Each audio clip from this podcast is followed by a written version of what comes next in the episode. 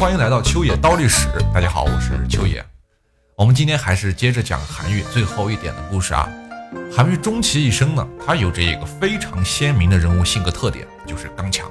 哎，咱们无数次提到了这个东西，而且他的那种刚强还不是那种说说就好的，他是正儿八经要通过自己的刚强、自己的强硬去达到一些目的的，也不是无休止的刚，对吧？就比如说这一次啊。他通过极其辛辣的言语，逼得皇上是答应韩愈，放弃了迎接佛骨的念头。那么您注意啊，这里只是答应，但是咱们从国家的层次上来看，效果其实还是不错的，非常的棒。他至少帮助陛下，帮助整个国家省下了四万亿两真金白银。但是再看看韩信自己的命运和结局呢？嗯，就很惨了，是吧？宪宗要杀他，要碎尸万段，挫骨扬灰。为啥？那你有事说事儿呗，不让赢就说不让赢嘛，是不是？谁让你诅咒我不得好死的，是不是？但是朝廷上下的大臣啊，其实都在为韩愈求情，不仅有文武官员，甚至还有皇亲国戚。哎，他们也认为对于韩愈的那种那种加罪吧，太过重，帮他说话。倒不是说韩愈的为人和人缘有多好，而是朝堂上下有一个共识，迎接佛骨这事儿。太能干，太花钱了。但这也就是显现出韩愈的那种性格特点的另一面了。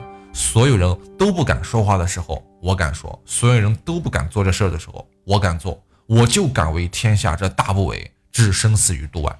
还是那句话，刚强的令人头皮发麻。于是，在这样众多人的求情之下，宪宗终于冷静了下来。他也知道韩愈的不容易，也知道他是个人才。但是你还是触及到了我的底线，我这儿肯定容不了你了，哥们儿，你走吧，别再回来了。一怒之下，宪宗就这样把他发配到了祖国的最边疆潮州。潮州这座城市啊，现在还有，就是潮州市。您看现在的潮州啊，它是一个非常美丽富饶的地方。但是北宋以前，国家的经济重心啊，一直都在北方。唐朝的政治中心更是在西北，所以潮州那个时候其实就是一个小小的码头城市，它位于广东的最西南，沿海紧挨着汕头。其实这个地方都还挺好，山也美，水也美，人儿那是更美，就是穷了点。但好在远离朝廷，远离那帮唯利是图的家伙。唯一的不好就是忒远了，这地方忒远了。这一年。至正十四年的那天，五十一岁的韩愈卷着铺盖走出了长安城，朝着潮州就去了。一路上没什么好说的，就受罪呗，对吧？难受之至啊！翻越秦岭时，大雪纷飞，天地间是白茫茫一片，只有侄子叫韩湘能够赶来送他走。听到了长安城里面是张灯结彩呀，一片阖家欢乐过大年的情景，韩愈悲伤之余。写下了名扬千古的那首送别诗，我给大家念一下啊，叫做“一封朝奏九重天，西贬潮州路八千。欲为圣明除弊事，肯将哀骨惜残年。云横秦岭家何在？雪拥蓝关马不前。知如远来应有意，收好五谷张江边。”想我韩愈啊，一心为国，万万没想到。我走了以后，你还是背着我把佛骨给迎回来了，这和你答应我的不一样啊！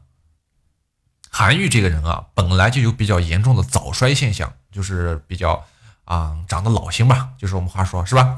史书中记载是吾年未四十，我还没满四十岁，视茫茫，发苍苍，眼睛也看不清了，头发也开始花白了，叫齿牙摇动，哎，恐旦暮死。齿牙摇动的，就是牙齿也松了，哎，就是怕哪一天可能一不小心就去世了。所以这首诗，您能感觉得出来吗？他是把这首诗当做遗书写的。韩愈到了潮州以后，还是决定要为自己辨别一下、辩白一下。哎，不平则鸣，这是他一贯的处事态度。宪宗在看到了这张奏章以后啊，叹了口气，他对当时的宰相叫做黄埔居说道啊。昨天我收到了韩愈到潮州后的上表，所以就想起了他那个上见迎佛骨的那件事儿。他是很爱护我和我的江山的，难道我不知道？我肯定知道。但是君臣有别，韩愈，你身为人臣，就不应当说我信奉佛教就会为此受短的事儿。朕因此讨厌他太轻率了。这句话啊，您听起来是埋怨，但其实呢，并没有什么埋怨的意思了，内心已经一其实有点原谅他了，对不对？我们有句老话说的好，叫什么？叫做啊，褒贬是买主，喝彩是闲人啊，对吧？我这会儿看见，哎，这菜呵长得真好，我不会买的。我从外面走过去，我说什么玩意儿啊，长这么难看，多少钱一斤？是不是？那我要买它，我要买它的账。宪宗的更深层次的意思是，其实是想重启那个韩愈的，所以就先要说说这个，是观察一下黄埔居的态度。但是黄埔居这个人啊，我们怎么说呢？这叫不怕没好事，就怕没好人。他恨韩愈那种心直口快。韩愈在朝这么多年了，官也做的不小了，对吧？再加上又是一代文坛领袖，皇帝很相信他，所以怕他就重新被启用，抢了自己当宰相的饭碗。于是抢先回答道：“韩愈啊，终究是太狂妄粗俗，哎，暂且考虑调到别郡吧。”那宪宗一看就明白你什么意思了。刚好当时啊，轮到天下大赦，就赦免了韩愈的罪名。最后在这一年的十月份，亮移韩愈为元州刺史。元州就是今天的江西宜春哈。亮移这个词我们解释一下，它是一个专有的名词，是唐宋时期的那种。公文用语吧，啊，专指官员被贬谪到远方的地方以后，受到皇赦免罪名，然后迁到较京城比较近的地方，这叫两移。哎，那么被贬潮州这事儿啊，对于韩愈来说是很悲催的，但是对于当地的老百姓来说，那就跟捡了宝是一模一样的。你能理解吗？韩愈他来到潮州，一路所见皆是那些蛮荒和贫穷啊。哎，以往被贬到这儿的官员，要么是一纸消沉，要么就托关系请求调走。而且因为这里穷，所以皇帝一直都是贬那些自己最讨厌的人来这儿。那你想想，这些人能有什么能力？哎，没有能力，他有心情去做一些对老百姓有利的事儿吗？那当然不会啊。所有这个地方是越来越穷，越来越穷，因果互生啊，这里渐渐变成了一个天然的法场。但是，我们又说但是了。韩愈自幼尝尽了生活的困苦，他要改造这片旧世界，他要让大家跟他一起过上好日子。哎，于是经过各项整治，当地的文化生活也好啊，当地的那个民生水平也好呀，都提升了许多。人们非常感激韩愈的功德，感激到什么程度？他们将本地的山河改名为韩山和韩江。大家看看，这就是民意呀，对吧？元和十五年，也就是公元八百二十年的春天，韩愈终于从潮州抵达了元州。按照元州的当地风俗，平民的女儿是可以抵押给人家做奴婢的啊。但是如果超过了契约期限的话，你还不把女儿赎回来，就可以由出钱的人家收为家奴。那么韩愈到了这以后。就设法赎出了那些被莫为家奴的男女们吧，让他们回到自己的父母身边，这算是做了一件大功德，对吧？于是他禁止了这种风俗，不允许买人为奴。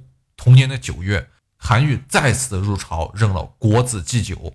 冬天，终于回到了长安，离开了这个地方整整两年啊，是吧？我胡汉三终于又回来了。公元八百二十一年，宪宗皇帝驾崩。他的儿子穆宗继位，韩愈回到了京城之后，当上了兵部侍郎，这就算是朝中正四品或者说是从四品的大员了。他非常受得穆宗的信任，但是上班没几天摊上事儿了。什么事儿？郑州发生了一个兵变，这个郑不是现在河南郑州的那个郑啊，是郑守的郑。郑州发生了兵变，朝廷派到郑州的节度使被当地的兵团给杀了。既然是兵变，那么这个事肯定是要交到兵部侍郎韩愈的手中去处理了。所以韩愈就被派去和叛军的首领叫王廷凑哎谈判。很多人都预感他会死在那个地方了。咱们就说四十年前啊，那个时候的四十年前，叛军李希烈就勒死了颜真卿那样的大文豪。颜真卿的故事其实比韩愈还具有戏剧性，咱们以后有机会去慢慢聊这个人啊。大家记住他叫颜真卿。所以到了韩愈这会儿啊，就搞唐穆宗有点不好意思了。人家韩愈大半辈子颠沛流离啊，是吧？刚刚回到长安，屁股还没坐热，你就要出去给人家擦屁股。那么在韩愈出发前，穆宗啊对韩愈说：“老韩呐，你先别去见老王，哎。”到了以后，先看看具体情况再说，安全第一嘛。但是韩愈啥性格？看情况，扯淡的嘛，我才不呢。那不为大丈夫之气节也。但是他也知道穆宗是真心担心他的安危嘛，于是他回答道：“皇上命我暂停入境，正是出于仁义而关怀我的人身安危。我明白您的心意，但是不为死的去执行君命。”则是我作为臣下应尽的义务。于是韩毅是毅然决然，只身前往了郑州。老韩啊，进入军营以后，王廷凑的部下露出一身的膘啊、五花肉啊，在他面前是挥刀耍剑的。他们想吓唬吓唬这个文人，但是韩愈他连眼皮儿都没眨一下。哎，王廷凑问了他三个问题啊：“你谁呀？从哪儿来的？干啥去啊？”韩愈回答道：“老王啊。”你先别着急，哎，我跟你说仨事儿，然后咱们再聊。首先，第一件，安禄山、史思明、吴元济这些造反头目，哪个有好下场？哪个不是断子绝孙？你告诉我。好，第二，刘悟、李佑这些造反途中又投降了的，哪个没当上节度使？好，第三，你老子都听大唐的话，老王。他都听大唐的话，你小子凭什么造反？说完了，韩愈说完了，王廷祚他也听明白了，连忙吩咐后厨说多加了几个银菜，这一场叛乱就这么消失了。哎，这一年韩愈五十四岁，历史上少见的兵不血刃。这一趟旅游回来了以后啊，其实是出差啊，但是我们看了，其实就跟旅游是一样的。韩愈转任了吏部侍郎，还是四品官员。但是第二年，他就当上了京兆尹，也就是长安市的市长。现在是，按说就是北京市市长，大概这么个官职吧，正二品的国家级干部。但是好日子没过多久，李绅弹劾他。哪个李绅啊？就是写了“锄禾日当午，汗滴禾下土，谁知盘中餐，粒粒皆辛苦”的那个李绅。诗写的真不错，流芳千古。但是这个人人品相当差劲。那这么差劲的人品，韩愈能服软吗？那才不呢！